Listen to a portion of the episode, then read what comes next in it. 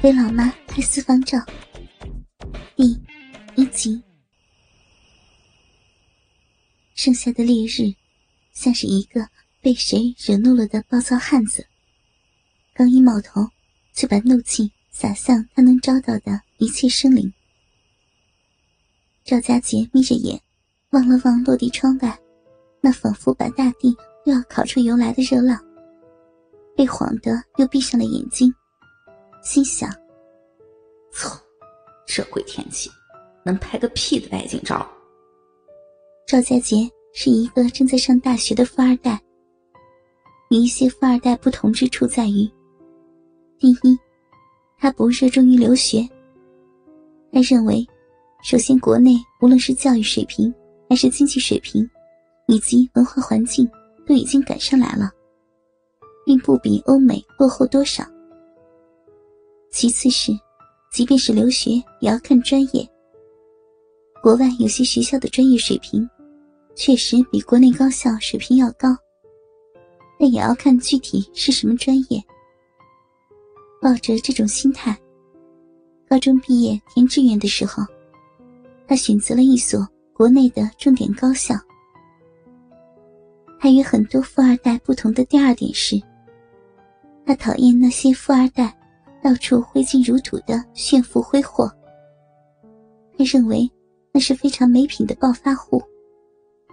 但是，他也不是没有自己的爱好。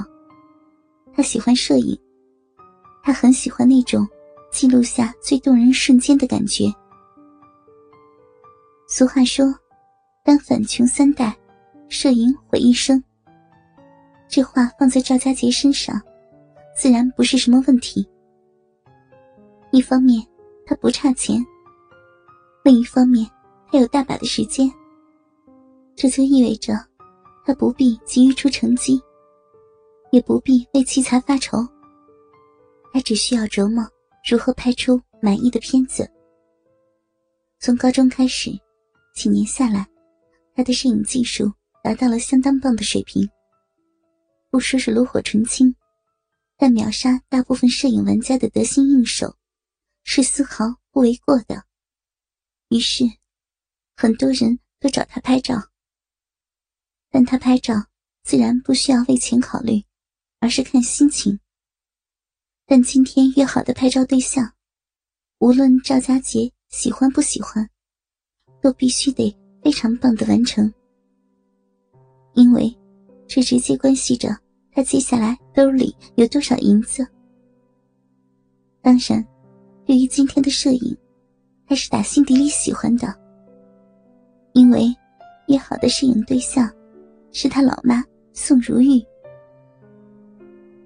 宋如玉人如其名，虽然已年过不惑，但已然如玉般温润，皮肤如少女般紧致细嫩，但加之少女，又多了成熟的风韵。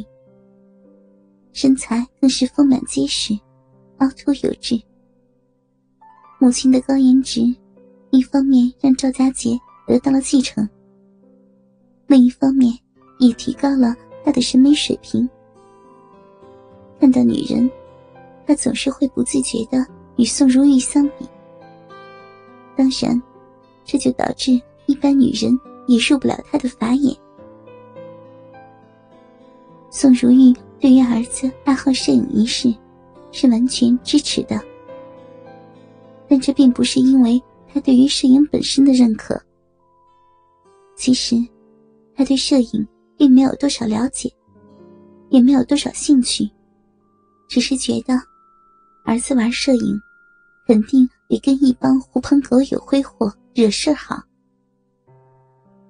直到前阵子，看到同事拍的写真。他才突然来了兴趣。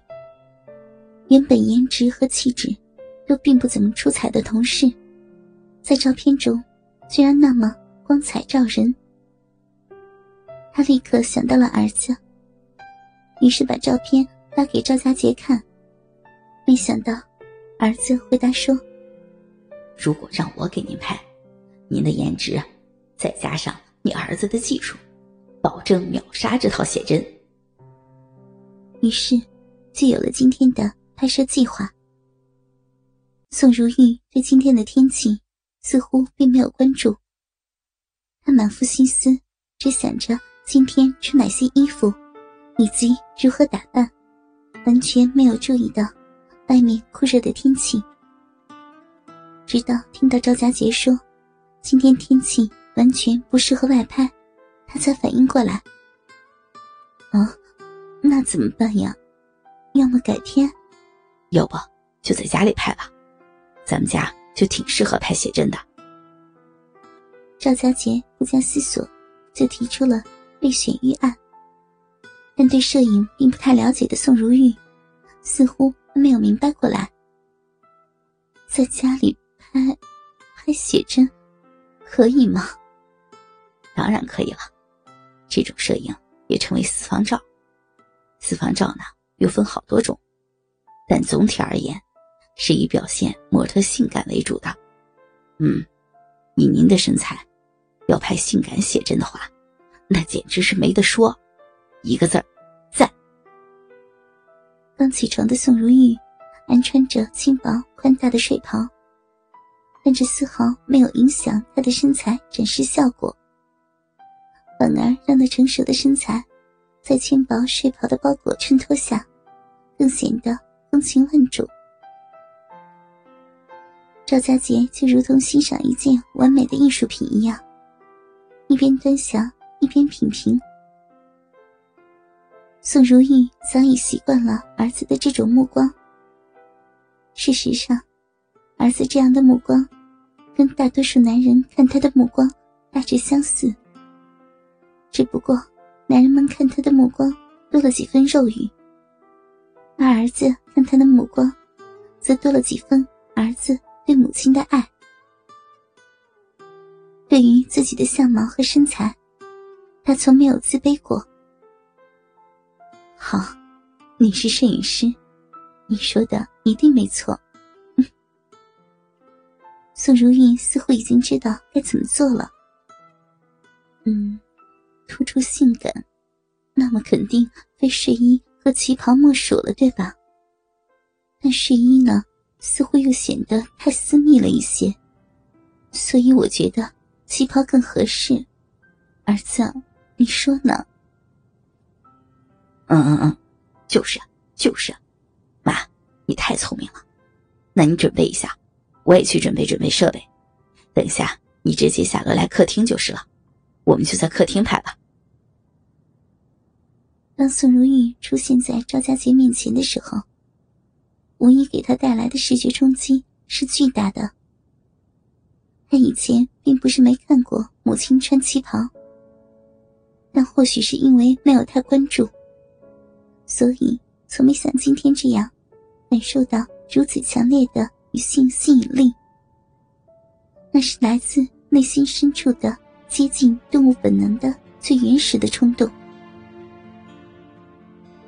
宋如玉穿的是一件改良的短款粉色碎花旗袍，本来就短的下摆，由于腿长的缘故，更显得短小，以至于不足遮挡她裙下风光似的。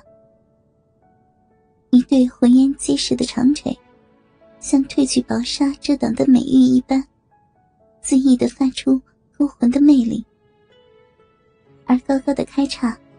则让原本就乍泄的春光更添诱惑，仿佛随时都会把人吸进去似的，让人不自觉的去幻想开叉的里面是怎样的一番福地洞天。